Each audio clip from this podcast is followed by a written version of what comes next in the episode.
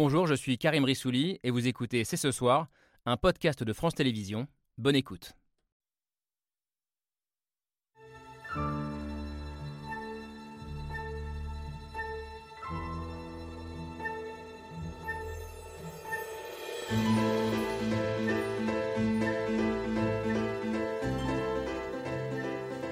Bonsoir à toutes, bonsoir à tous, bienvenue sur le plateau de C'est ce soir.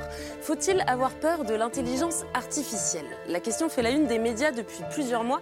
Pas une semaine ne passe sans l'avènement d'un nouveau logiciel permettant d'écrire une dissertation, de résoudre une équation ou même de composer de la musique en quelques clics. Une technologie qui promet de bouleverser notre quotidien, voire même de transformer le monde. Un grand mythe autour duquel deux discours s'affrontent. Pour les uns, c'est le grand remplacement de l'humain par la machine qui est en marche. Pour les autres, la promesse d'une émancipation et d'une marche vers le progrès. Alors faut-il changer de regard sur l'intelligence artificielle, dépasser nos appréhensions pour la voir comme un outil au service de l'humain qui nous dégagera du temps libre, nous rendra plus intelligents, plus créatifs? L'intelligence artificielle pour le meilleur et en évitant le pire, c'est ce soir, c'est parti.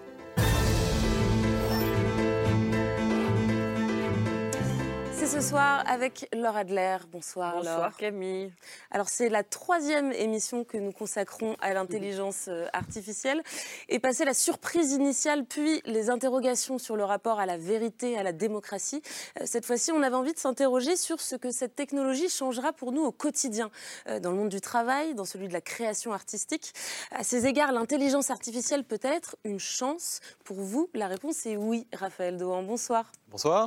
Et d'autant plus que vous venez tout juste de publier un livre écrit et illustré avec une intelligence artificielle. Si Rome n'avait pas chuté, euh, c'est une sorte de faux manuel euh, d'histoire qui imagine comment euh, l'Empire romain se serait développé s'il avait bénéficié de la révolution industrielle. C'est ce qu'on appelle une uchronie, je crois. et ce sujet, vous ne l'avez pas choisi tout à fait par hasard puisque vous êtes historien de l'Antiquité et vous pensez que la technologie peut aider à transmettre le goût de l'histoire. Vous nous expliquez en quoi? Sur cette démarche de co-écriture avec l'intelligence artificielle, on sera curieux d'avoir votre regard, Mathilde Serrel. Bonsoir. Bonsoir Camille. Vous êtes journaliste, on vous entend tous les matins à 8h50 sur euh, France Inter pour votre chronique Un monde nouveau qui suit euh, de près, entre autres, euh, les nouveaux usages de l'intelligence artificielle dans la culture. L'IA qui peut, selon vous, constituer un formidable élan créatif, mais qui n'est pas encore tout à fait prêt à dépasser l'humain. On posera donc la question ce soir de la création, mais aussi celle un peu plus concrète peut-être du travail. Bonsoir Apolline Guillot. Bonsoir. Vous êtes philosophe des techniques, euh, journaliste pour le média en ligne, philonomiste. Euh, pour vous, le monde du travail va forcément être euh, impacté par l'intelligence artificielle s'il ne l'est pas déjà, mais il ne faut pas craindre le grand remplacement de l'humain par la machine. Il faut plutôt apprendre à collaborer avec les machines sans pour autant devenir leur esclave. Vous nous expliquerez, en tout cas, c'est à cette condition que la transition peut bien se passer. Et j'imagine que Raphaël Grabli sera plutôt d'accord avec vous. Bonsoir. Bonsoir. Vous êtes journaliste, rédacteur en chef de rédacteur en chef adjoint pardon, chez BFM Business, en charge des nouvelles technologies, et notamment sur un média qui s'appelle Tech Co. Euh, vous rappelez que l'intelligence artificielle, eh bien, ce n'est pas si nouveau que ça, euh, qu'elle est déjà partout dans notre quotidien. Et donc, il faut garder un petit peu de distance et se souvenir qu'il s'agit avant tout d'un outil qui est à notre service. Un outil qui n'est peut-être pas aussi neutre qu'on le pense, en revanche. Bonsoir Gaspard Koenig. Vous serez euh, peut-être le regard le plus critique euh, de ce plateau. Euh, déjà, il y a quatre ans, dans votre livre La fin de l'individu, voyage d'un philosophe au pays de l'intelligence artificielle, vous interrogiez la vision du monde sous-tendue par cette technologie et vous posiez la question pourquoi chercher, chercher toujours plus d'efficacité, de performance, de rapidité? Qu'est-ce que ça raconte de nous? Des questions qu'on posera également à la deuxième philosophe de ce plateau. Bonsoir, Bonsoir Géraldine Mulman. Vous êtes la productrice de l'émission Avec philosophie tous les matins sur France Culture.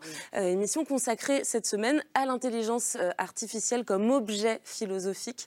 Euh, lundi, vous vous demandiez avons-nous franchi un nouveau cap avec l'IA On pourra en débattre également ce soir. Merci en tout cas à tous les six d'avoir accepté notre invitation. Le débat commence juste après le billet. Il est signé comme d'habitude Pierre Michel.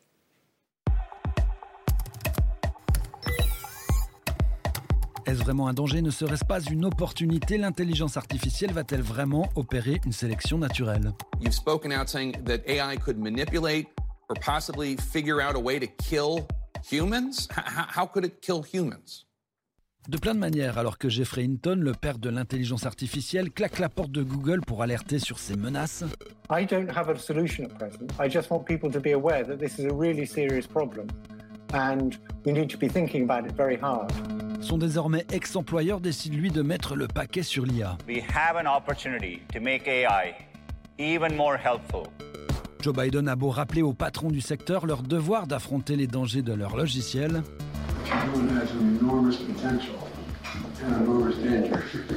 Un peu partout, les progrès de l'intelligence artificielle inquiètent.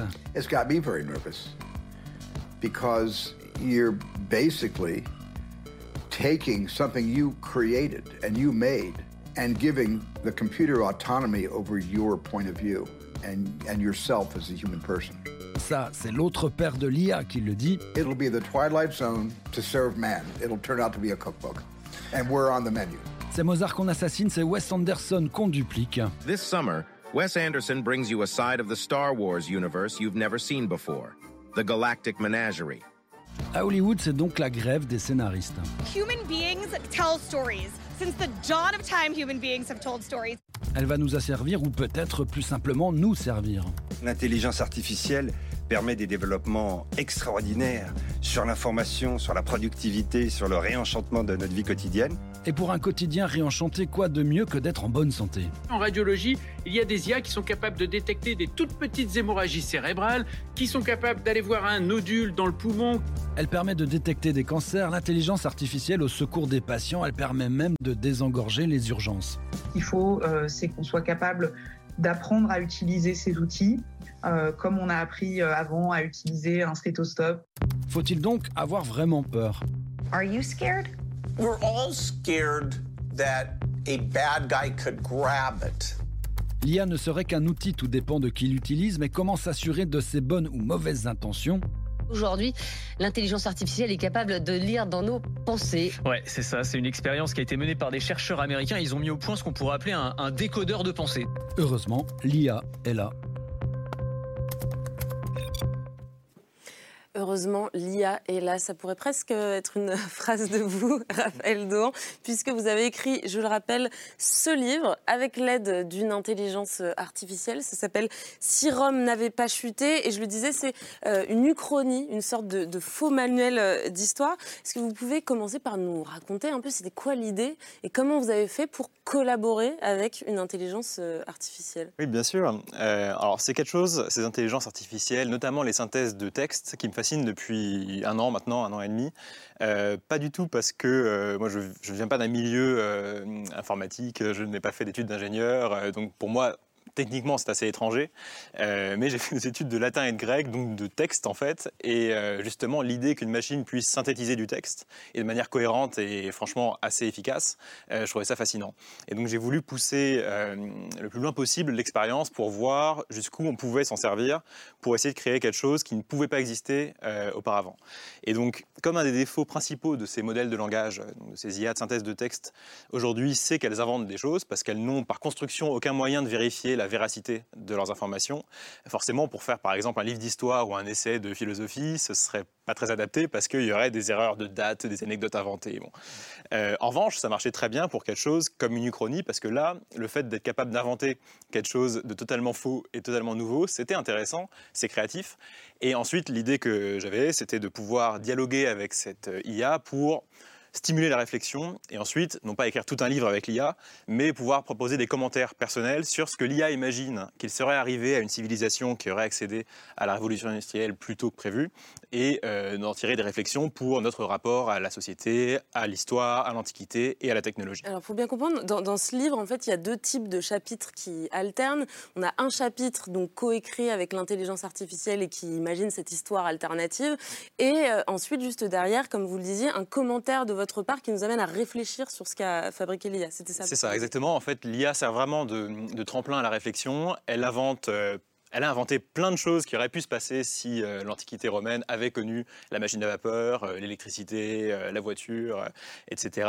Et ensuite, à partir de ces, de ces histoires, j'en tire un commentaire d'un point de vue historique euh, et cette fois-ci ancré sur des, véritables sources et de véritables données, euh, pour euh, voir ce que ça nous inspire. Et ce qui est intéressant, c'est que c'est un exercice que je n'aurais pas pu faire tout seul, parce que j'aurais pas eu les mêmes idées, j'aurais pas été emmené à penser aux mêmes choses si jamais j'avais moi-même écrit ma propre vision de ce qui serait arrivé à l'Empire romain dans ces conditions-là. Donc l'IA a servi vraiment de partenaire un peu extraterrestre, mais c'est ça que je trouvais intéressant. Et c'est pour ça que vous dites c'est le contraire du, du remplacement, puisqu'on pourrait se dire ce livre n'aurait pas pu exister sans cette technologie qu'est l'intelligence artificielle.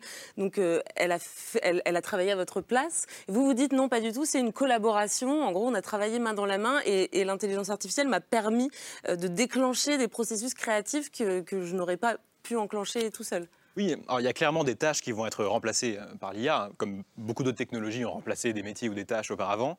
Mais je trouve qu'il y a quelque chose euh, d'assez fascinant là-dedans, qui est que ça peut nous aider à construire des choses qu'on ne pouvait pas envisager avant. Et donc en ce sens-là, c'est pas du tout un remplacement, au contraire, c'est un accroissement, parce que euh, il y a voilà, un livre comme ça n'aurait pas pu exister auparavant, et ça va être comme ça dans beaucoup, beaucoup à la fois de métiers et même d'aspects de la vie quotidienne. Je pense qu'on va en parler tout à l'heure, mais c'est quelque chose qui hum, à la fois nous rend plus productifs et plus rapides, mais à la limite, si c'était que ça, ce serait juste une sorte d'accélération, et ça, ça peut être contestable.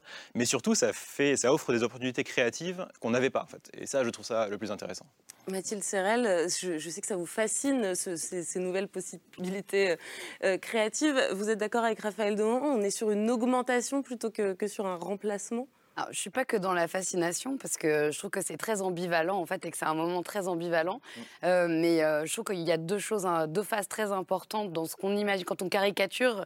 Dans les titres de presse, on dit souvent une IA a remporté un concours de mm. peinture, un concours de photographie. Bon, l'IA n'a rien remporté. Euh, c'est un artiste, c'est un auteur, c'est quelqu'un qui a rentré un prompt, donc une commande qui a demandé quelque chose à l'intelligence artificielle qu'ensuite elle a produit et éventuellement euh, il est intervenu pour aller davantage dans une direction qu'une autre.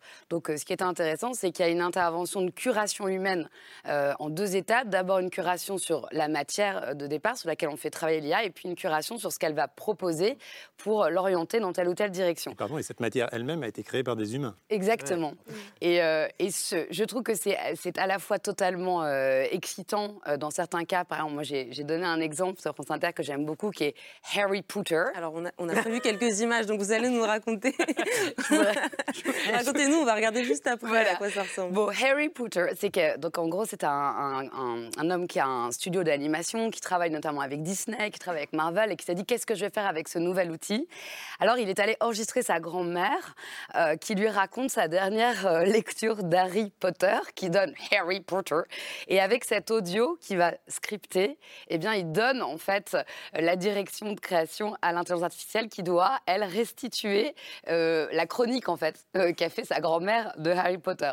Ce qui est génial, c'est que donc Harry Potter, le, Harry euh, chevelu, eh bien, devient un personnage, voilà, comme vous voyez, très chimérique. Ron est très androgyne. Et on a, on a une vision vraiment qui n'est pas dans l'imitation de l'univers d'Harry Potter, mais qui est vraiment une autre création. Et on voit que c'est un tremplin d'imaginaire. Et donc ça, c'est intéressant, parce que ça devient une nouvelle frontière de l'imaginaire. Mais en même temps, évidemment, ça pose énormément de questions de droit d'auteur. Là, ce qui est intéressant, c'est que c'est fait avec euh, Midjourney version 1. Donc euh, là, on a beaucoup parlé de la version 5, mais donc euh, il y a aussi peut-être un, travail low-tech. voilà, on peut s'amuser aussi avec cette, cette palette d'outils. C'est très intéressant, mais il y a aussi évidemment, je parlais du droit d'auteur et c'est vraiment une des questions vertigineuses. Donc il faut voir comment est-ce qu'on arrivera à un moment à rétribuer euh, ceux qui ont entraîné euh, ces intelligences artificielles à proposer, y compris en partenariat avec euh, un humain, une création. Et là, juste un mot sur un texte sur lequel je suis tombée que j'ai beaucoup aimé d'un un des pionniers de l'IA qui s'appelle Louis Rosenberg et qui disait Nous sommes l'artiste.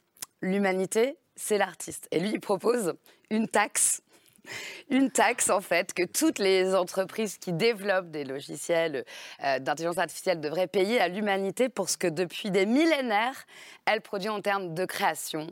Euh, et euh, que ce soit iconographique et aussi dans la façon dont elle va indexer Et comme on l'a tous fait, en postant une photo ou en écrivant un article, en commentant quelque chose sur un réseau social, on indexe, on renseigne aussi les machines. Donc finalement, une taxe euh, qui serait versée à l'humanité euh, par, les, par toutes les sociétés de développement. Je trouve ça intéressant. Je ne sais pas si c'est la bonne solution, mais ça nous amène à réfléchir. Alors Gaspard Koenig, justement, vous faisiez la réflexion que, que l'intelligence artificielle, elle travaille une matière qui à la base est, est créée par euh, l'humain. Qu'est-ce que ça vous, qu'est-ce que ça inspire aux philosophes cette idée d'une, d'une technologie qui permet presque de re- remixer à l'infini la création humaine pour, pour donner quelque chose de nouveau? D'abord, elle remixe de la création humaine, donc il faut juste le, le répéter encore une fois. C'est pour Mm. ça qu'Amazon a appelé sa plateforme de microtasking euh, Amazon Mechanical Turk, parce que le turc mécanique, c'était cette du, euh, du 18e siècle qui jouait aux échecs.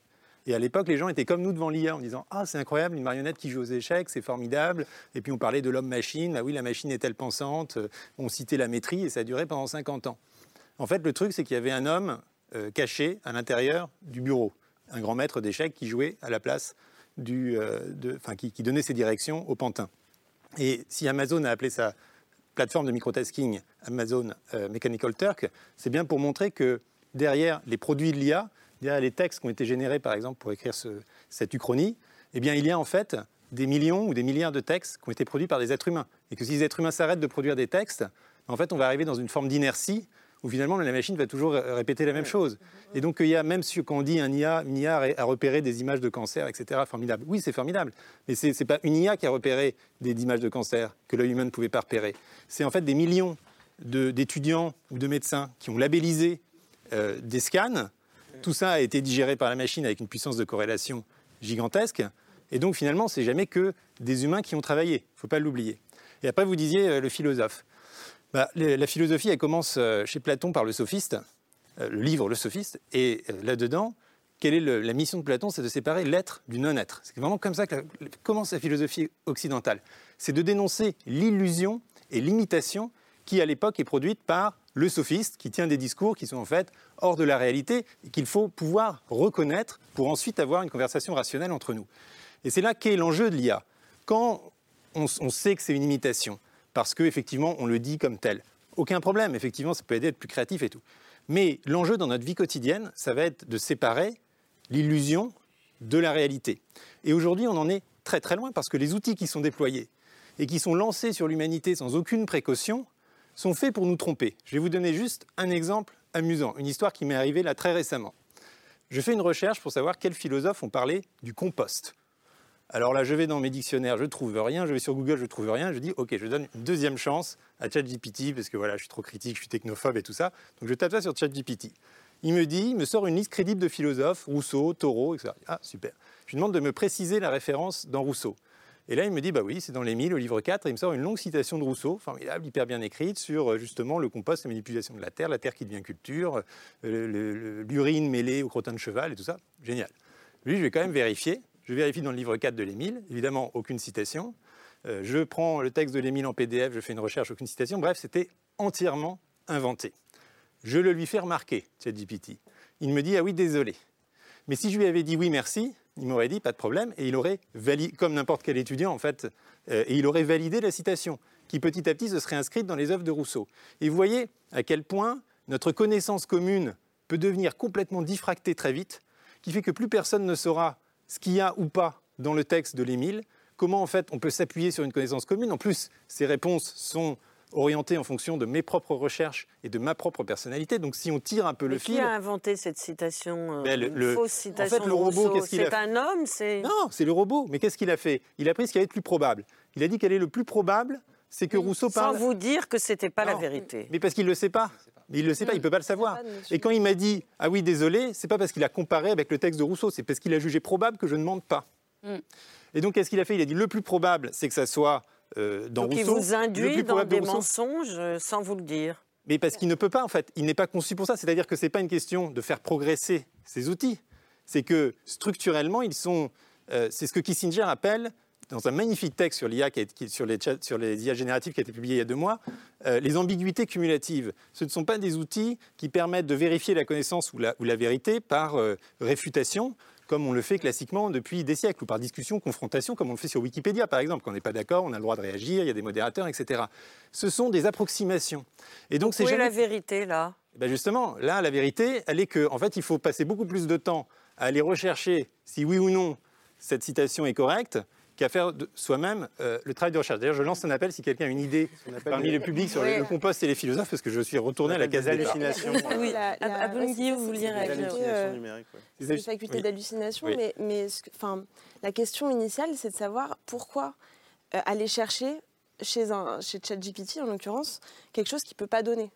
C'est comme euh, vouloir utiliser une, une- une perceuse pour battre des œufs en neige. Ça désolé, ressemble à un Oh, batteur. ça pourrait marcher. Ça pourrait marcher, mais au bout de très longtemps. Mais je veux dire, la, Mais, mais parce que ChatGPT ne nous a pas fourni le manuel, je suis désolé, il y a 100 millions d'utilisateurs qui qui, tous l'utilisent. les jours, il y a des gens qui tous les jours travaillent à constituer justement ce qu'on appelle des, enfin pas des manuels au sens où ça ne sera pas distribué dans toutes les écoles, mais des, des cas d'usage, des cas où il est, il est bien ou pas bien d'utiliser ChatGPT. Par exemple, si la vérité de la réponse vous importe, directement vous pouvez ne pas utiliser ChatGPT parce que ça ne sera pas.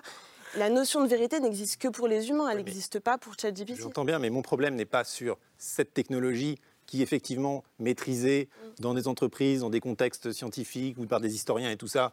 Euh, on sait, ils savent ce qu'ils font et ça, et ça prouve des choses. Le fait, c'est de la, de la lancer comme ça dans le grand public, sur 100 millions d'utilisateurs qui n'ont aucune idée de tout ça et qui se laissent forcément piéger, puisque Tout le monde n'est pas aussi cultivé que vous. c'est conçu pour faire illusion. Mais on fait. va, on va revenir justement sur la nécessité d'être éduqué face à ces technologies Ouais. pour savoir comment les aborder. Mais je voudrais continuer de faire tourner la parole. Raphaël Grabi, je vous ai entendu prononcer une expression intéressante. Oui, c'est vous, ce qu'on vous appelle avez parlé les- hallucinations des intelligences artificielles, c'est-à-dire qu'elles racontent tout simplement n'importe quoi parce qu'elles croient apercevoir dans les bases de données des choses qui sont totalement absentes et qui ont peut-être été d'ailleurs validées par quelqu'un d'autre ou pas du tout.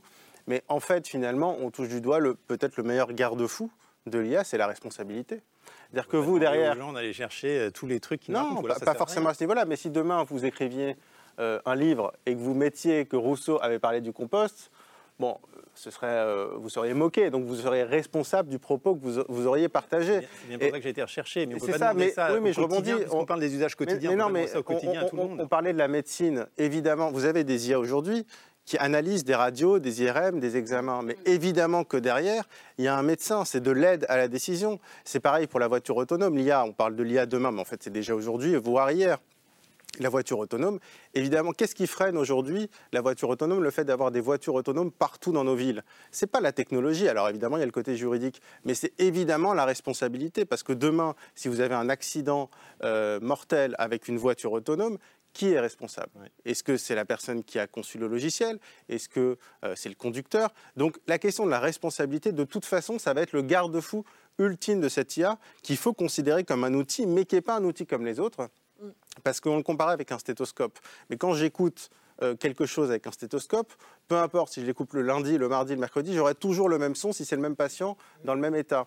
Là, c'est un outil qui intègre une part subjective, c'est-à-dire que si vous aviez reposé la même question une seconde plus tard, vous n'auriez pas eu le même résultat. Bien Et c'est là, que je où, parle de où- diffraction où- de la où c'est- vérité et de la exactement, connaissance. où c'est à la fois un outil, mais c'est quelque chose qui est très difficile à appréhender. C'est pas un marteau. La, la même cause ne produit pas le même effet à chaque fois. Donc c'est un outil qui est extrêmement compliqué à appréhender. Et je voudrais entendre euh, Géraldine Mulman, peut-être sur cette notion de, de responsabilité.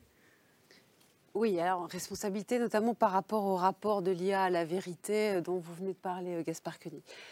Bon, moi, j'ai pas envie de faire des tests de ChatGPT toute seule, parce que je trouve que c'est une expertise quand même très limitée. On pose les questions qui nous intéressent, et je suis pas du tout spécialiste. En revanche, c'est vrai que là, j'écoute cette semaine euh, des philosophes et des chercheurs qui, eux, ont des choses à dire, comme Daniel Andler, qui sort chez Gallimard euh, là ces jours-ci, intelligence artificielle, intelligence humaine, la double énigme, et que j'ai donc reçu euh, sur France Culture.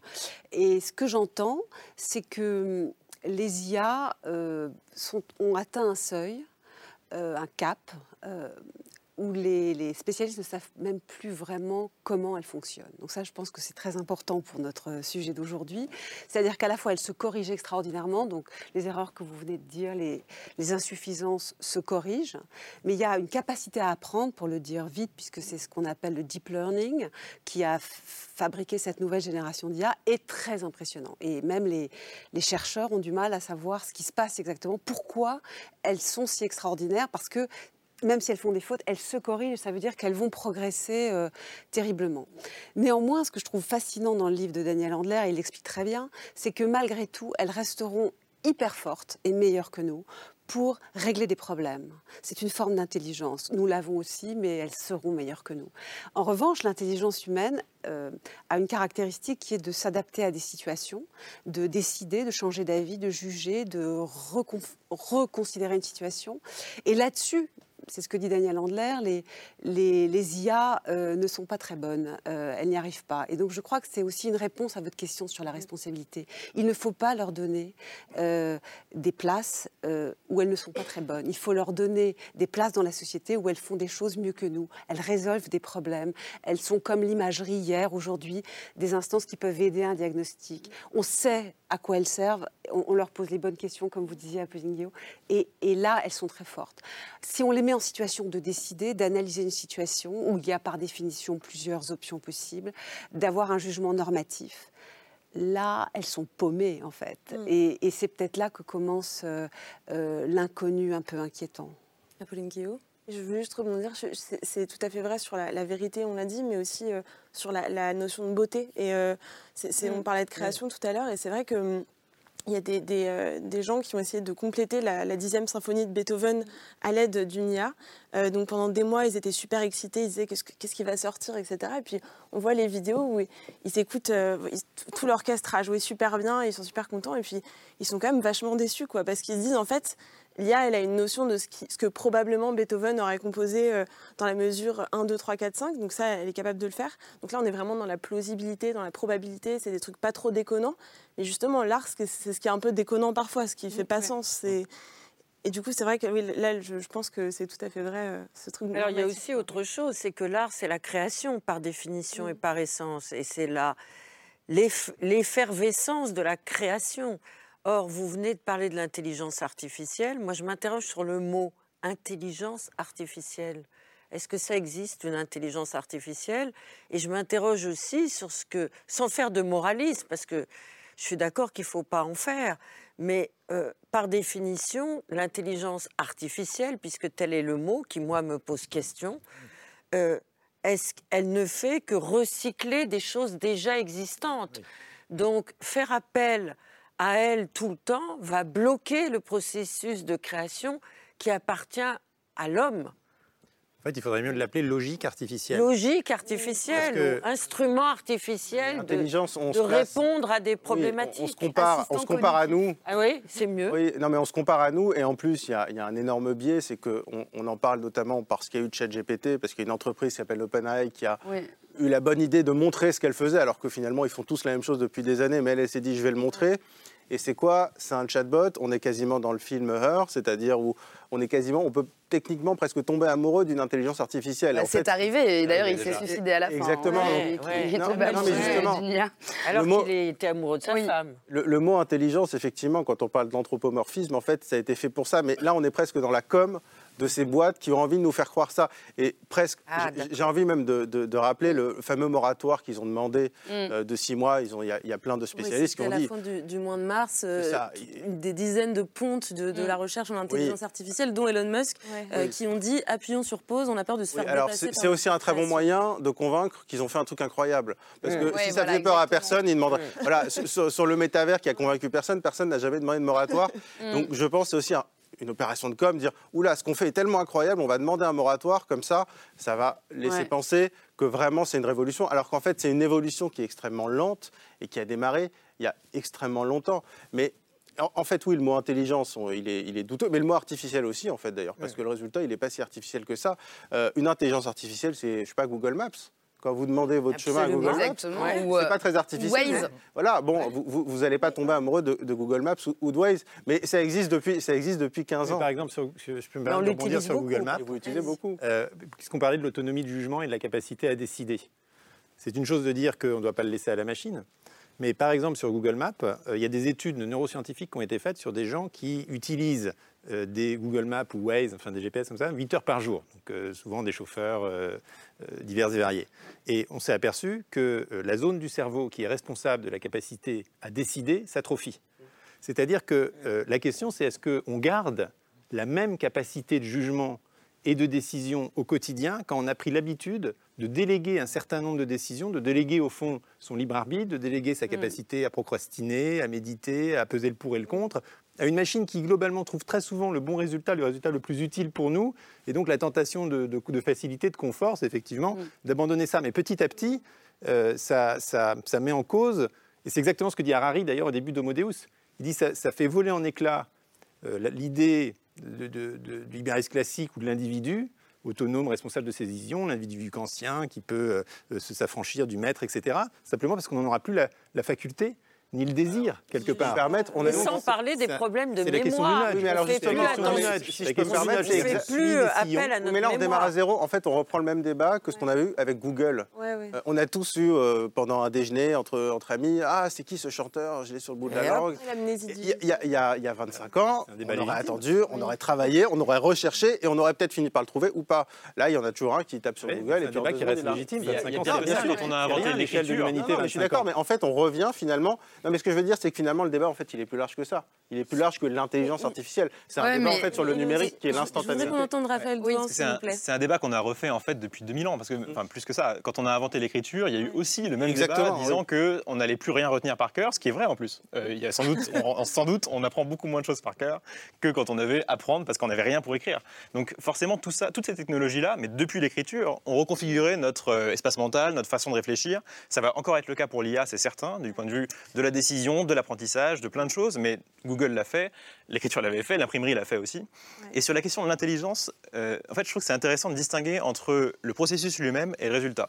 Sur le processus, on sait que les modèles de langage comme ChatGPT fonctionnent pas du tout, du tout comme les cerveaux humains. C'est évident, ils ne font que prédire les mots les uns après les autres. Nous, on fait pas ça. Quand je commence une phrase, je sais où elle finit. Enfin, Pas tout le monde. Voilà, Moi, pas tout le monde, moi, mais en théorie, on sait ce qu'on veut dire. ChatGPT ne sait pas ce qu'il veut dire au fur et à mesure. Il invente les mots, il les déduit euh, statistiquement avec un peu, de, pro- un peu de hasard dedans.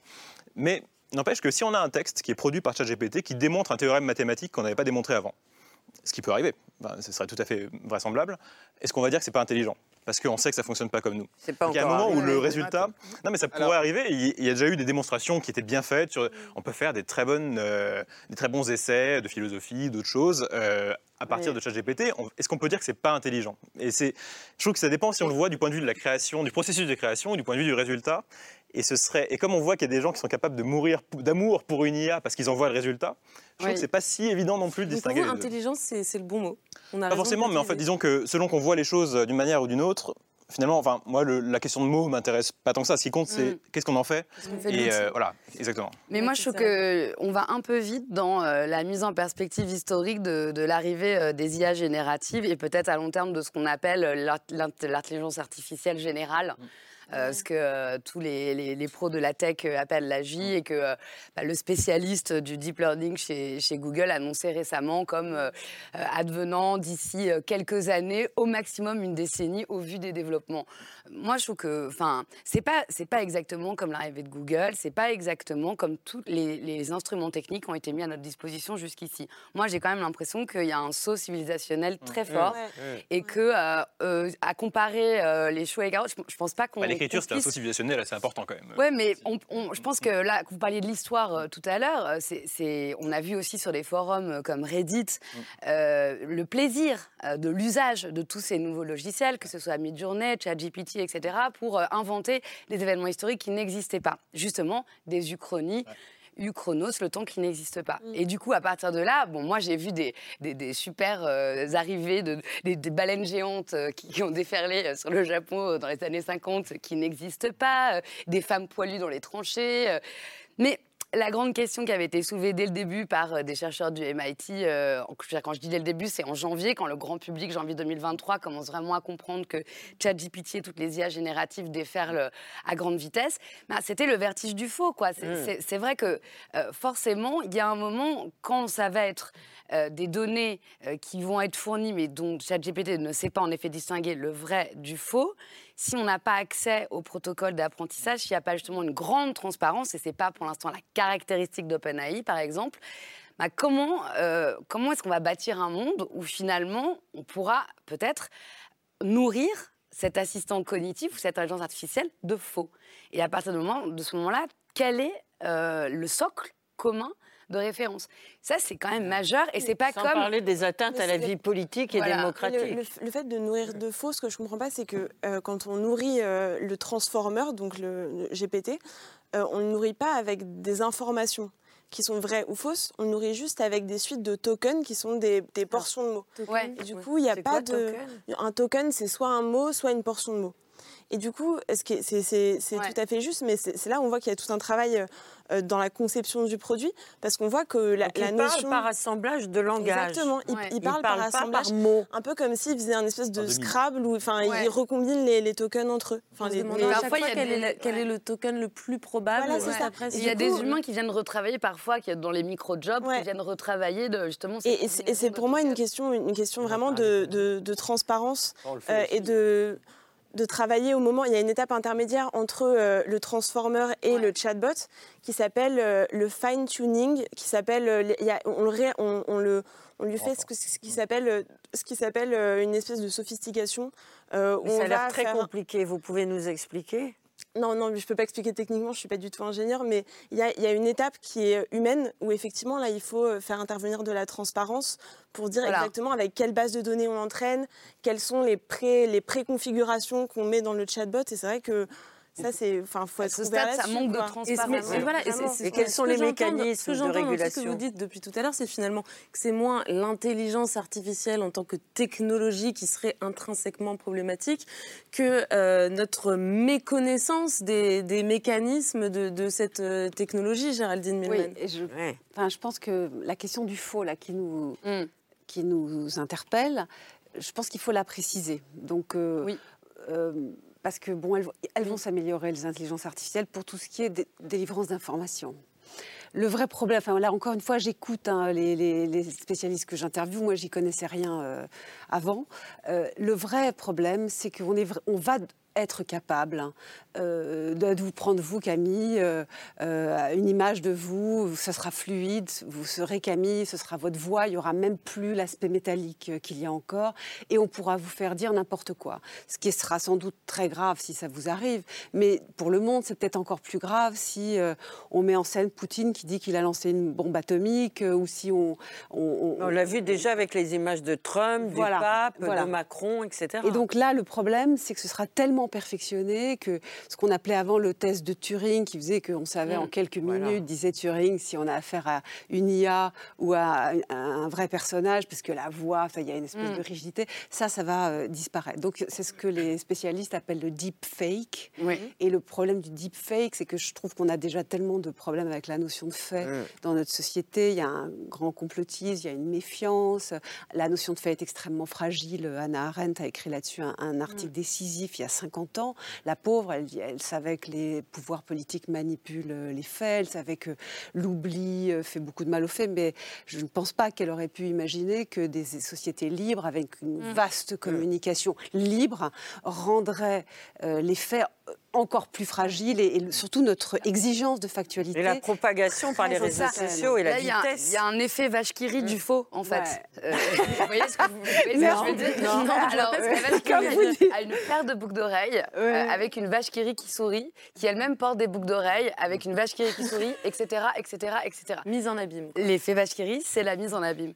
Et en fait, oui, il y a un effet rit du faux, puisque au fond, c'est ce que vous dites. on a déjà des problèmes avec les faits. Si en effet on se retrouve avec des éléments qui circulent, qui sont faux, et des machines, même s'il y a des tokens avec des interventions humaines, qui elles-mêmes sont entraînées sur des choses qu'on n'a pas encore classifiées comme vraies ou fausses, on se retrouve avec un effet d'accélération en profondeur, vous voyez, une sorte de puissance exponentielle du Après, j'ai d'autres inquiétudes, mais je vais laisser. Mais, mais en l'occurrence, ça, ça- ça m'intéresse, Raphaël Douan, puisque vous, vous avez coécrit ce livre euh, qui imagine une fausse histoire, donc une uchronie. C'est assimé, c'est écrit euh, dès, dès le préface. On ne peut pas se perdre ni, ni dans les images, ni dans le texte euh, auquel l'intelligence artificielle a contribué. Mais vous comprenez bien que la même, la même entreprise menée par quelqu'un de peut-être un peu moins responsable que vous euh, pourrait, pourrait poser un- quelques petits soucis. En fait, pour moi, c'est un problème à court terme, mais je pense qu'à long terme, j'ai l'impression que ça aurait l'effet inverse. Imaginez, enfin, il y a 2-3 siècles, on n'avait pas de photographie. Donc, si vous montriez un dessin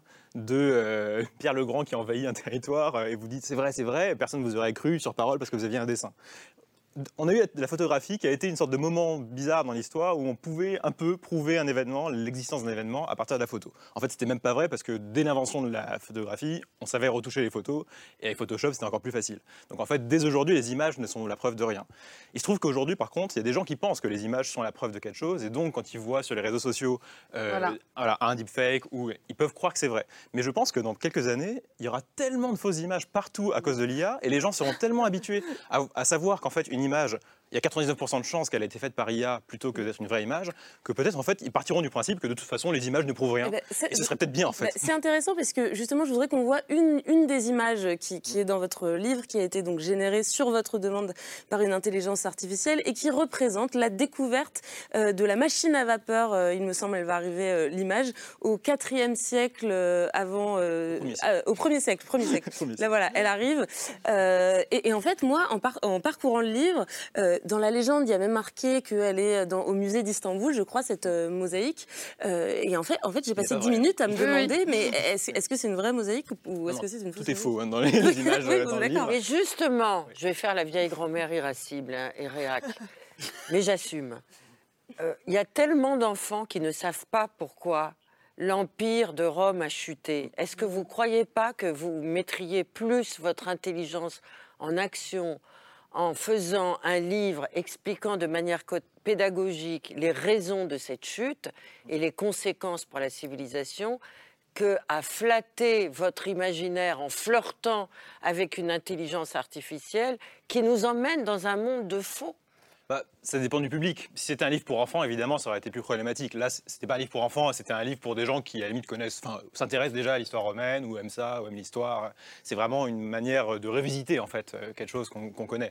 Euh, même si, bon, ça- c'est assez grand a- public. hein. Mais les livres pour enfants, effectivement, ce serait différent. Mais par ailleurs, l'IA pourrait aussi aider à faire euh, des livres pour enfants, ne serait-ce que pour rendre, par exemple, plus clair ou plus pédagogique un texte un peu compliqué. Ça, c'est quelque chose que ChatGPT fait très bien quand on lui donne les données de départ.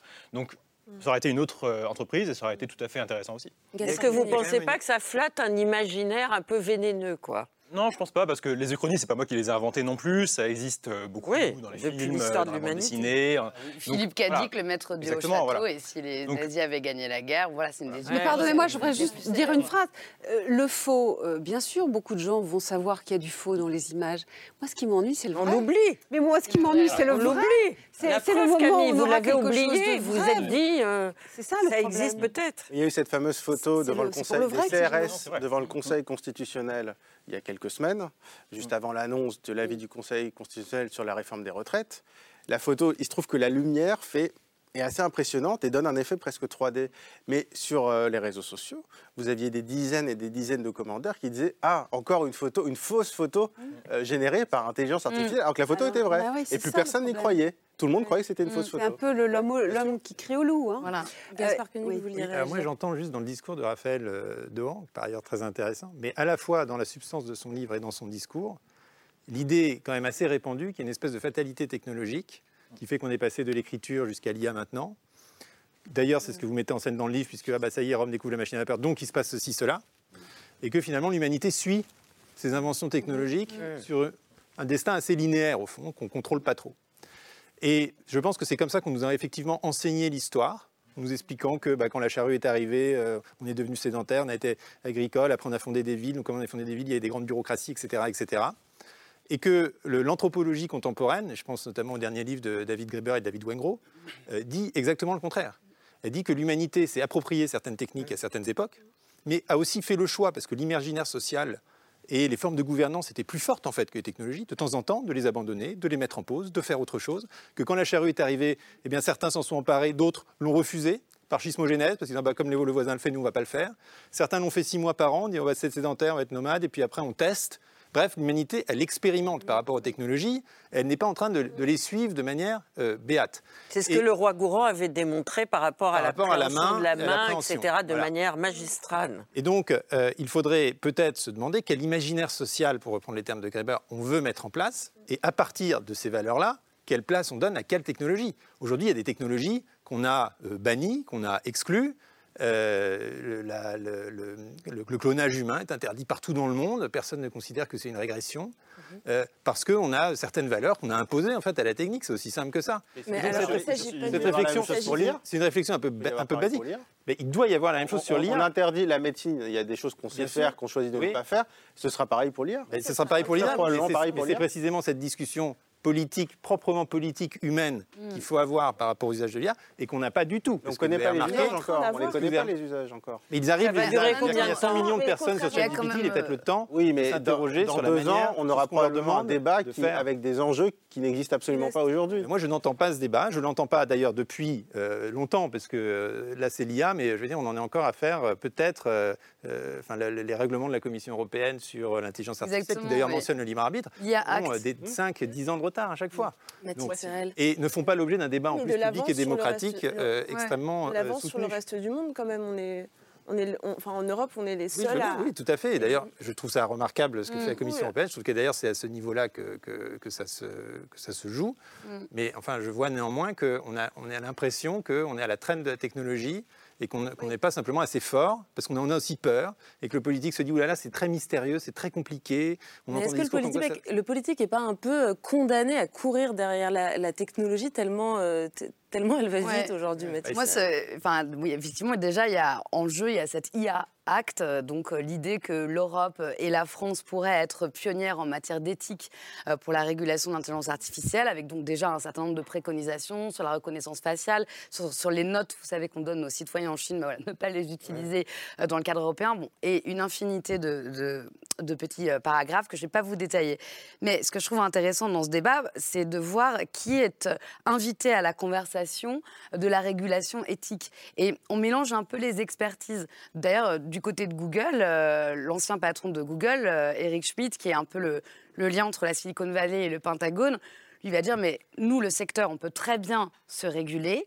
Et euh, de toute façon, toute l'armada politique possible ne peut pas comprendre euh, ce qu'il y a à faire pour réguler, euh, sur quel euh, curseur on doit se positionner, parce que de toute façon, ils n'ont pas l'expertise pour être capables de réguler cette technologie complexe, donc ils n'ont pas à intervenir dans le débat. Et donc, moi, je vois qu'il y je sens, enfin, en tout cas, une crise de légitimité, en tout cas sur la question même de la régulation. Il ne faut pas trop s'illusionner sur la, capacité de mise en pratique par l'Europe d'une régulation de ces technologies, parce qu'on a vu par rapport aux GAFAM comment toute volonté euh, on, pouvait avoir par ailleurs, euh, on, on était euh, dans la difficulté. Mais Mathilde, est-ce qu'il faut laisser le, le pouvoir aux experts, seuls connaisseurs soi-disant de, de ces nouvelles technologies, ou est-ce que c'est pas un enjeu de citoyenneté? Ben si, Et puisqu'on parle euh, des possibilités de référendum pour la réforme des retraites, pourquoi il n'y aurait pas des consultations populaires? Et c'est précisément la question que, je voulais poser. confisquer le débat, voilà, en tout Comment on fait pour ne pas, nous profanes, nous laisser Ouais. confisquer le, le Voilà. débat à Pauline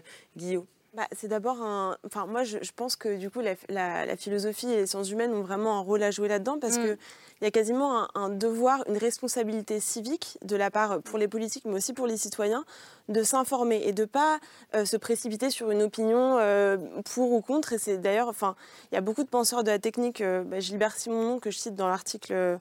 que j'ai écrit pour, le, hors-série de Philomag, qui, vraiment, lui, va, mettre en avant ce qu'il appelle le couplage entre l'homme et la machine en disant euh, faut pas céder ni euh, à l'idolâtrie ni à la peur, mais essayer plutôt de comprendre et de faire société. Et c'est là où je, je me, je me déplace un petit peu par rapport au débat sur la vérité pour euh, introduire aussi celui de la confiance, puisqu'ici on est avec une, une, une intelligence artificielle qui est capable de faire quelque chose que jusqu'à présent seul l'humain pouvait faire, c'est-à-dire parler de manière fluide. Et je pense que là il y a une rupture par rapport à l'époque de Descartes où vraiment on disait ah bah l'humain, contrairement à l'animal, lui il peut parler, voilà ça c'est nous, on fait ça. Et là on arrive à un point où on est coincé entre les animaux qui sont de plus en plus sensibles, on va avoir de plus en plus intelligents, et les machines qui sont capables globalement euh, d'avoir quasiment des conversations et de, de résoudre des problèmes. Mais vous nous avez dit qu'elles ne parlaient pas, les machines. Des elles sont capables d'avoir des fausses conversations et du coup on est, on est obligé de en- un peu entre- dans, on est dans un étau nous humanité à essayer de se redéfinir et dire bon bah à qui on fait confiance et euh, comment est-ce qu'on définit notre spécificité quoi. Et ce qui est intéressant aussi, c'est qu'on on est en train de se rendre compte finalement que l'intelligence artificielle euh, est capable ou pourrait un jour être capable de remplacer l'humain sur euh, des activités d'ordre intellectuel et créatif, alors euh, qu'on a pendant très longtemps longtemps imaginé que la machine euh, serait capable de nous débarrasser euh, des tâches, euh, pour le coup, des tâches physiques, mais que la création, la réflexion resterait pour toujours l'apanage de l'humain et pas celui de la machine. Alors ça, ça, je dois dire, c'est une autre de mes inquiétudes si on parle de la civilisation vers laquelle nous allons. Les IA vont converser avec nous. Elles vont être utiles pour les gens seuls. Elles vont être utiles pour les gens malades. Elles vont être utiles pour les personnes âgées. Et utiles, euh, évidemment, à proportion de l'abandon aussi psychique, humain, autour d'elles. Alors évidemment, moi, je, pense que le- certains robots euh, intelligents pourront faire du bien. Mais il est, et je, Ça existe déjà hein, dans une déjà. société, par exemple, comme le Japon, Absolument. pour les personnes âgées, ça existe et ça fonctionne depuis Voilà, 20 et ce que je et très crains- bien. Ce que je crains, alors, c'est que, c'est que, au fond, ça arrange tout le monde, vous voyez. C'est-à-dire, ça- ça- les fameux citoyens dont vous parlez, qui aimeraient bien qu'on légifère ça. D'abord, je note que ces citoyens, je voulais quand même faire cette parenthèse, ça fait des décennies qu'ils donnent leurs données, les big data, qui se mettent sur tous les réseaux sociaux. Il faut quand même pas être naïf. Si les IA existent aujourd'hui, les algorithmes performants, c'est parce qu'ils sont nourris par des gens. Donc, euh, moi, je veux bien la conscience morale où il faut légiférer. N'empêche que la première chose qu'il faudrait faire, c'est essayer de, de donner moins euh, en termes de big data, de protéger ces données. Enfin, moi, je trouve qu'il y a, il y a un peu un double bind. Mais par ailleurs, pour ce qui est de la conversation, c'est difficile. ouais, mais bon, enfin voilà, il y a aussi des gens, j'en connais, qui, qui se protègent un peu et ils passent pour des paranos, mais il y a- il peut- ça peut aussi être une forme de responsabilité puisque vous évoquiez ce mot. Mais pour revenir, faire, pour revenir à la conversation, euh, je crains que dans un monde où les soignants, euh, il n'y a pas que chez nous, mais chez nous ça va pas bien particulièrement, alors qu'on était un grand pays du soin euh, et du service public, euh, où, il y a une crise enfin de, cela. euh, c'est des métiers sous-payés, il y en a pas assez aussi. Il y a beaucoup de gens qui ne veulent plus faire ça. Je pense aussi que nous sommes une population vieillissante. Je pense aussi tout simplement que nous conversons toute la journée sur des réseaux sociaux. Nous, conversons toute la journée avec des chats GPT. Chat, ça veut dire converser. Et, par contre, converser avec quelqu'un qui va pas bien, avec quelqu'un qui est vieux, avec quelqu'un qui n'a pas tout à fait sa tête, avec quelqu'un qui est- qui est malade ou, ou qui est triste, eh ben, ça nous est beaucoup plus difficile. Donc c'est aussi cette société qu'on est en train de fabriquer. On converse toute la journée. On n'a jamais autant conversé dans nos vies. Je veux dire publiquement dans ces espaces. On monologue, en fait. Bon, voilà, oui, privé, public, enfin tout ça est très compliqué, même sur le plan euh, juridique. Par contre, converser avec des gens qui en ont besoin, eh bien ça, je crains qu'on le laisse aux robots, vous voyez. Est-ce que ça vous inquiète, Raphaël Grabli, qu'on que finalement ces robots nous, nous, nous arrangent bien? Bah, J'ai envie de dire, il nous arrange bien, mais comme peut-être euh, un poste de télévision arrange aussi euh, pour une personne âgée dans un EHPAD ou chez quelqu'un. Est-ce que finalement, euh, alors il y a des super programmes à la télé, hein, je suis là pour en témoigner vous aussi, je pense, mais c'est juste que finalement, est-ce que pour alterner, finalement, c'est un choix qui est horriblement pragmatique. hein. Euh, Est-ce qu'il vaut mieux qu'une personne soit seule ou ait une distraction? Alors une distraction, ça peut être un film, et ça peut être euh, peut-être converser avec euh, une intelligence artificielle. C'est pas ce que je souhaite, mais peut-être que ce sera le cas. Peut-être écouter euh, de la musique qui est générée de façon artificielle. Peut-être lire un livre qui aura été généré sur mesure en fonction de ses goûts. Et après tout, ce ne sera pas un faux livre, ce sera un vrai livre. parce que si elle l'apprécie, ce sera un vrai livre. Donc, pour moi, la question, enfin, je, pense qu'il faut être pragmatique. Si on a un livre sur mesure, un- une distraction sur mesure qui, euh, qui est agréable, je ne vois pas en quoi il y aurait forcément une hiérarchie. Voilà. Je suis pas sûr Mais le une... solipsisme conduit à la paranoïa et à la, à la violence aussi. Oui, non mais c'est sûr, non mais ça reste un pansement. En fait, ça reste un pansement. Oui. Quoi qu'il arrive, ça reste un pansement Mm. qui est de plus en plus pragmatique et peut-être de plus en plus cynique. Mais moi, je trouve sûr. que sur la question de, de l'humain, euh, donc si, si on dit dans, dans quel interstice finalement euh, euh, se glissent les intelligences artificielles, dans quel vide, euh, dans quels espaces vacants euh, de nos humanités euh, elles se glissent, je trouve que c'est une question qui est, qui est très intéressante. J'aime aussi, enfin j'aime beaucoup en fait la matérialité qu'on peut amener dans le débat sur l'intelligence artificielle. Euh, Il y a une, chercheuse australienne qui s'appelle Kate Crawford qui a publié le contre-atlas de l'intelligence artificielle. Euh, C'est elle qui est responsable de la chaire euh, intelligence artificielle et numérique à, à l'école normale supérieure de Paris depuis 2019. Et elle vraiment, elle, elle travaille sur, euh, en termes d'humains mobilisés, en termes de ressources naturelles, euh, en termes de qualité de, de, de, de job aussi, parce qu'il y a, vous parliez de David Graeber, il y a beaucoup de, bullshit jobs. et de, de- Ceux qui vont être remplacés d'ailleurs. C'est-à-dire qu'à force de créer des jobs qui n'ont pas de sens. Et faut Voilà. pas s'étonner s'ils sont remplacés par une machine, mais c'est parce que d'abord, on les a bureaucratisés, on les, on les a normés, on les a mis sous forme de process. Alors effectivement, la machine peut ensuite les, euh, tranquillement euh, les, remplacer, puis après on, leur demandera de faire des, des tâches encore plus petites. Mais c'est parce que ces jobs ont été déshumanisés en amont. Oui. C'est la cause, ça c'est la vraie Ça, cause. c'est les hommes qui on ont fait ça aux ce qui est hommes. Comme on disait sur le intéressant, soin. c'est ça. c'est les- ce, sont, ce sont en fait les hommes, euh, euh, les humains, euh, les ressources, les territoires euh, qui sont mobilisés euh, dans le cadre de cette révolution technique euh, que sont les intelligences artificielles. Par exemple, euh, pour, euh, pour entraîner ChatGPT, ben, euh, oui, il y a une étude qui révélait que c'était l'équivalent du refroidissement d'un réacteur euh, nucléaire. Donc, si vous voulez, faut quand même commencer à avoir un certain nombre de, de données, euh, d'équivalence, étudier ça dans sa matérialité. C'est-à-dire qu'on a, un- je pense qu'on a un niveau de discussion qui est un niveau évidemment philosophique qui est nécessaire et pas uniquement technique. Donc on voit bien qu'on peut prendre part à la conversation sur des enjeux éthiques. Et puis un autre niveau qui est euh, un niveau matériel, voilà, et, et sur lequel on, on a presque un sentiment d'abstraction en fait quand on écoute les, les discours de, de la tech. Il y a un autre type de risque aussi qui me, qui me frappe, c'est que d'un point de vue cognitif, il y a des élèves aujourd'hui à l'école qui partent euh, dans leur scolarité ou dans la vie avec l'idée qu'en fait ils n'auront jamais à écrire un seul texte parce Mm. que tout peut être généré. Or, euh, même si effectivement, moi je, moi je suis persuadé, enfin, vous avez parlé tout à l'heure du fait qu'on pouvait choisir ou pas une technologie. Moi, je ne- quand elle est sortie de la boîte comme ça, je ne pense pas. Il y a des, des technologies comme la poudre, ça a été inventé, on s'en est servi pour l'armée, enfin pour la guerre. Euh, il n'y a plus beaucoup de sociétés qui l'utilisent pas. Quoi. Enfin, enfin, le- monde s'est uniformisé. Mais là, donc, je pense qu'elle est sortie de la boîte, l'IA, que donc on va l'utiliser, tout le monde va l'utiliser. Mais ça ne veut pas dire qu'on ne doit pas quand même enseigner à l'école, par exemple, à apprendre à rédiger un texte. Parce que rédiger un texte, même si on s'en servira jamais plus tard, ça apprend à faire un raisonnement, ça apprend à construire ses idées, ses arguments, son cerveau, en fait. Et c'est un, ce sera un peu comme la calculatrice qui, où les élèves se demandent pourquoi on leur apprend à faire une division, une multiplication. Parce qu'ils savent qu'ils auront ça sur leur téléphone plus tard. Mais en fait, c'est quand même utile pour la logique, c'est utile pour plein de choses, beaucoup plus incroyable d'avoir fondamentales. besoin de Ça, justifier c'est ça, important. évidemment. Oui. Évidemment qu'il faut apprendre à Et raisonner. on aura besoin de ça, oui, mais donc il va falloir vraiment adapter l'éducation à ça, parce que je pense que cette technologie elle est là pour rester, mais qu'on va devoir donc travailler à essayer de colmater ces risques-là. Je pense que les avantages sont majeurs, mais il y a effectivement des risques importants, ceux que vous avez mentionnés, et d'autres de ce type-là. Ça, c'est pour la, la question de l'éducation à cette technologie. Il nous reste que 5 minutes Mm. d'émission. Je voudrais euh, qu'on aille sur la question de l'idéologie euh, qui est peut-être aussi sous-tendue derrière ces nouveaux outils qu'on nous propose. Et je disais en vous, pré- en vous présentant Gaspard Koenig euh, que vous vous posiez des questions toutes simples. Euh, certes, euh, l'intelligence artificielle va nous aider à accomplir des tâches plus rapidement, à gagner du temps, à gagner en efficacité.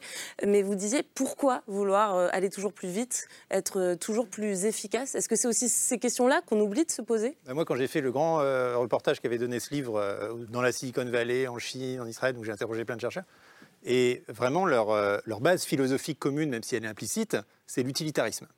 C'est l'idée de maximiser le bien-être du plus grand nombre, y compris au détriment du bien-être de quelques individus un peu bizarres, un peu anormaux, mais c'est pas grave parce que l'essentiel c'est que l'ensemble ait plus de confort. L'utilitarisme, c'est une philosophie euh, tout à fait respectable, ça vient de Bentham, mais dès Bentham, il y a John Stuart Mill qui dit non, non, n'importe quoi, la singularité individuelle est beaucoup plus importante, le fait euh, d'avoir des expériences euh, extravagantes, de développer des personnalités qui n'existent nulle part ailleurs, c'est beaucoup plus important que cette espèce d'uniformisation utilitariste. Évidemment, l'utilitarisme, c'est très puissant comme philosophie, parce que bah, ça vous procure immédiatement du confort et du bonheur.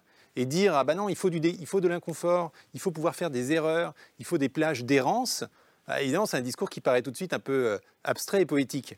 Mais néanmoins, on comprend bien intuitivement que le jour où on a tout optimisé, où on n'a plus rien à faire, où on n'a plus qu'à rester dans une chambre et qu'on est nourri, distrait, euh, qu'on fait, qu'on écrit à notre place, qu'on fait tout à notre place, en fait, on n'existe plus, tout simplement.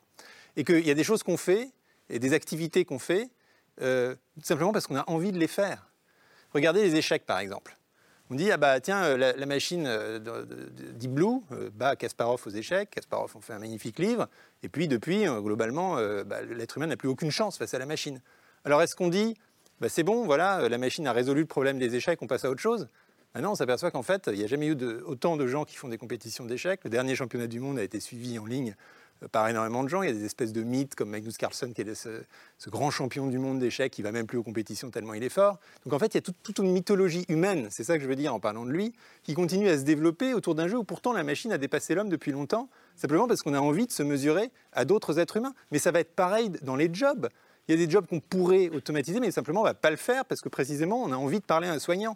Alors si évidemment en parlant des soignants, et les tribunes des soignants montraient beaucoup ça, on a tellement bureaucratisé ces jobs que les soignants ont l'impression que ces jobs perdent leur sens. Bah, évidemment, euh, après, l'ultime logique de cette perte de sens, c'est d'être remplacé par la machine. Mais il faut peut-être se demander d'abord pourquoi ces jobs ont perdu leur sens et si les gens n'ont pas tout simplement être envie d'être soignés par un humain parce que c'est comme ça, parce qu'on est un être humain et qu'on n'a pas à se justifier davantage. Et sur cette question de, de l'utilitarisme, euh, Raphaël Gra- Grabli, est-ce qu'il faut y voir aussi peut-être un, un projet de société, un certain projet de société porté par euh, euh, les grands ponts de, de la Silicon Valley qui pensent savoir peut-être mieux que les autres euh, où situe le bien-être de Bah, l'humanité je suis pas sûr déjà parce qu'il faut partir du principe que ça part de la Silicon Valley. Je suis pas sûr. Pas forcément. Aujourd'hui, quand on voit les progrès en Chine, je suis pas sûr. Alors, euh, je compare Mm. pas les. Voilà, mais en tout cas, il y aura pas qu'un seul projet. Alors, ce qui est probable, c'est que malheureusement, il n'y en aura pas forcément en Europe. Mais est-ce que ça viendra de Chine? Est-ce que ça vient de la Silicon Mm. Valley? Je suis pas sûr que ce soit comme il y a 15 ans où tout va venir euh, des États-Unis. Donc, je ne suis pas sûr qu'il y ait un projet. Ce qui est sûr, c'est que une marge de manœuvre, c'est l'audit des algorithmes. Parce que finalement, s'il y a une façon de travailler de cet outil, euh, là, c'est pour moi la marge de manœuvre du régulateur, c'est vraiment d'auditer les algorithmes et les bases de données, de comprendre ce qui s'y passe. Contrairement à ce que disent les GAFA, on a forcément, je suis sûr qu'on a l'expertise, et plus une boîte dit je préfère m'auto-réguler, plus à mon avis il faut la réguler. Et par ailleurs, je serais, beaucoup moins, et je serais beaucoup moins pessimiste que vous, parce que vous dites, vous donnez l'exemple des échecs. Mais Je les pessimiste. Non, non, mais par exemple, les, échecs, les, jeunes qui adorent euh, jouer aux jeux vidéo, je sais pas moi, Call of Duty, FIFA, plein de jeux vidéo, euh, il y a des modes euh, automatiques qui sont vachement bien. Mais non, ils veulent jouer ensemble, ils se réunissent. Donc c'est pas parce que la machine peut faire quelque chose, oui, j'ai ça. Mais, mais du coup, sur l'avenir, je suis pas sûr qu'on arrivera à un moment comme ça où tout, la machine fera tout et on sera dans sa chambre à regarder le plafond. En fait, on trouvera autre chose à faire quoi qu'il arrive. Et on continuera à vouloir se réunir. Et aujourd'hui, la machine sait faire plein de choses dans les jeux vidéo. On peut jouer seul à des jeux vidéo. Et pourtant, vous avez des tas de jeunes de 13, 15 ans qui se réunissent pour jouer ensemble dans des stades. Donc, je suis- moi, je suis assez optimiste là-dessus. Oui, mais aussi Euh, Ap- Apolline juste rapidement sur la notion de d'errance et je trouve ça je trouve que euh, on a une occasion aujourd'hui avec euh, avec ChatGPT et consorts les agents conversationnels à, à, à explorer ou à habiter un inconfort à s'installer dans une dans une faille pas très confortable qui nous parfois qui nous met mal à l'aise. On est un peu dans la vallée de l'étrange quoi. Parfois on parle on sait pas trop. Et, et c'est pour ça que enfin je pense que c'est une occasion aussi pour euh, pour nous bien sûr euh, en étant éclairés en comprenant qu'on parle avec une machine. Et là je suis tout à fait d'accord sur euh, sur les, les voilà les jalons qu'il faut mettre. Mais je trouve que c'est, c'est- on parle parfois de machine insurrectionnelle ou de machine pathétique pour dire qu'il y a aussi de l'émotionnel, il y a aussi de la friction, il y a de la résistance. Et ça va peut-être être une occasion aussi de, d'explorer un peu plus de notre individu que ce qu'on connaissait jusqu'à présent. Et c'est aussi, je pense, une... euh.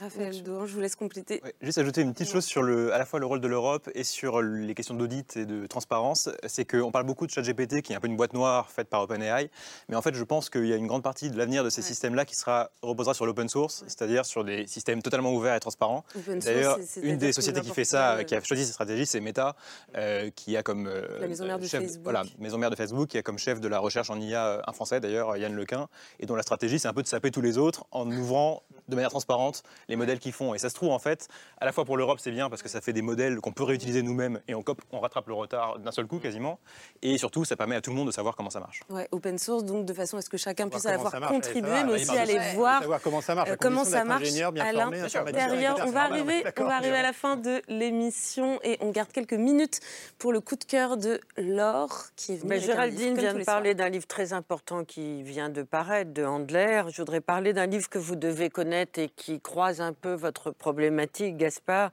C'est celui d'Éric Solin qui s'intitule L'intelligence artificielle ou l'enjeu du siècle, anatomie de l'humanisme radical. Alors, le titre fait référence à un de nos grands maîtres de la communication, qui était aussi un éminent philosophe, aujourd'hui beaucoup trop oublié, à mon humble avis, parce qu'il nous permet de comprendre nos problèmes d'aujourd'hui, qui s'appelait Jacques Ellul et qui est un grand professeur à Bordeaux. Et pour ce philosophe, euh, qui est spécialiste des nouvelles technologies et qui a déjà beaucoup publié sur ce sujet, il n'y a pas photo, si j'ose dire vulgairement. Les nouvelles technologies et l'intelligence artificielle en particulier sont des ennemis de notre vivre ensemble. Alors il s'inspire beaucoup d'Anna Arendt, que Géraldine a citée, et qui est une philosophe qu'il faut relire aujourd'hui pour comprendre les enjeux philosophiques de liberté, de principe de responsabilité, etc mais aussi de Walter Benjamin et de Jacques Ellul. Alors son livre est très brillant, il est très drôle à lire parce qu'il s'ouvre sur une scène inaugurale. Camille, vous cherchez un job, je sais que vous cherchez pas de job et que tout le monde veut, veut vous voler assez ce soir, j'imagine que peut-être un jour vous allez chercher un job. Vous êtes devant votre ordinateur et vous allez tomber sur des possibilités de proposition. Qui va vous répondre? Ce ne sont pas des voix humaines, ce ne sont pas des standardistes, ce ne sont pas des DRH, ce ne sont pas des administratifs. C'est une série de machines parlantes, d'intelligence artificielle qui vont de terminal en terminal essayer de vous soutirer votre forme de vérité la plus intime. Donc, Eric Sadin dit attention, les machines qui vont euh, être utilisées, y compris pour, pour une embauche, vont euh, finalement profiter de vos données personnelles, peut-être les stocker dans leur propre société et vont vous faire perdre beaucoup de temps et beaucoup d'assurance par rapport à vos compétences et votre propre expérience. Donc déstabilisation de votre propre personnalité. Et le livre se termine par la confession et la méditation d'un poulpe qui, au fond de l'océan, regarde notre espèce humaine sombrer dans les profondeurs de l'intelligence art- artificielle qui a provoqué en nous une sorte de servitude volontaire.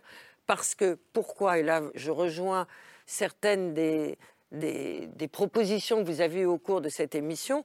Pourquoi déléguons-nous aujourd'hui de plus en plus nos responsabilités, nos occupations à des intelligences artificielles? Est-ce que ce n'est pas une façon d'homogénéiser le monde?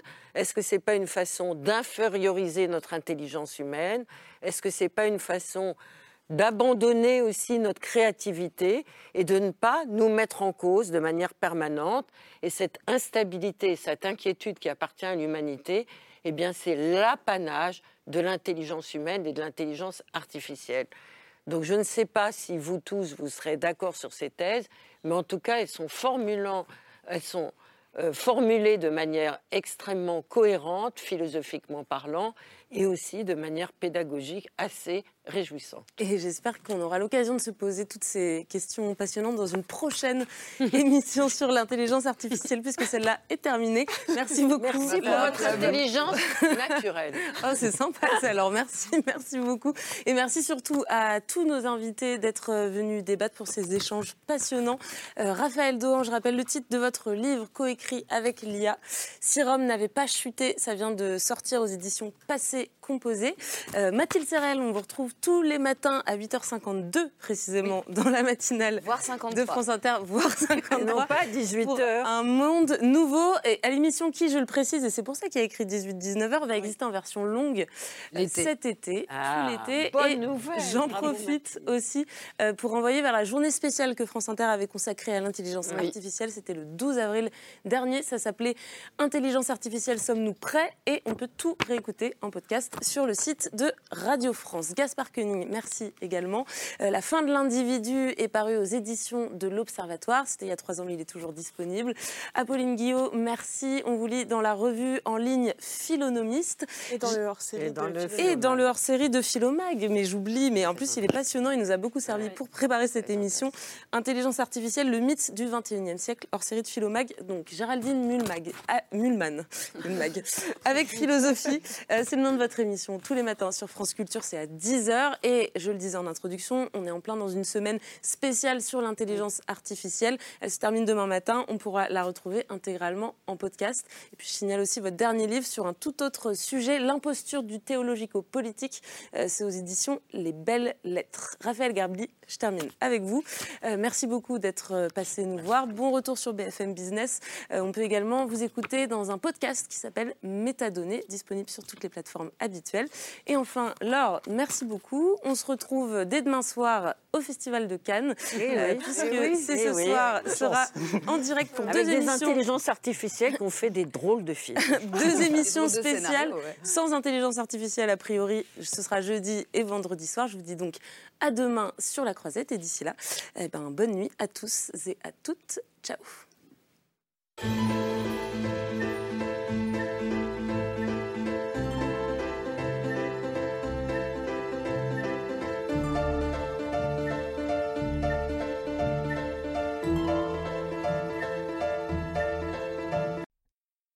C'était C'est ce soir, un podcast de France Télévisions. S'il vous a plu, n'hésitez pas à vous abonner. Vous pouvez également retrouver les replays de l'émission en vidéo sur France.tv.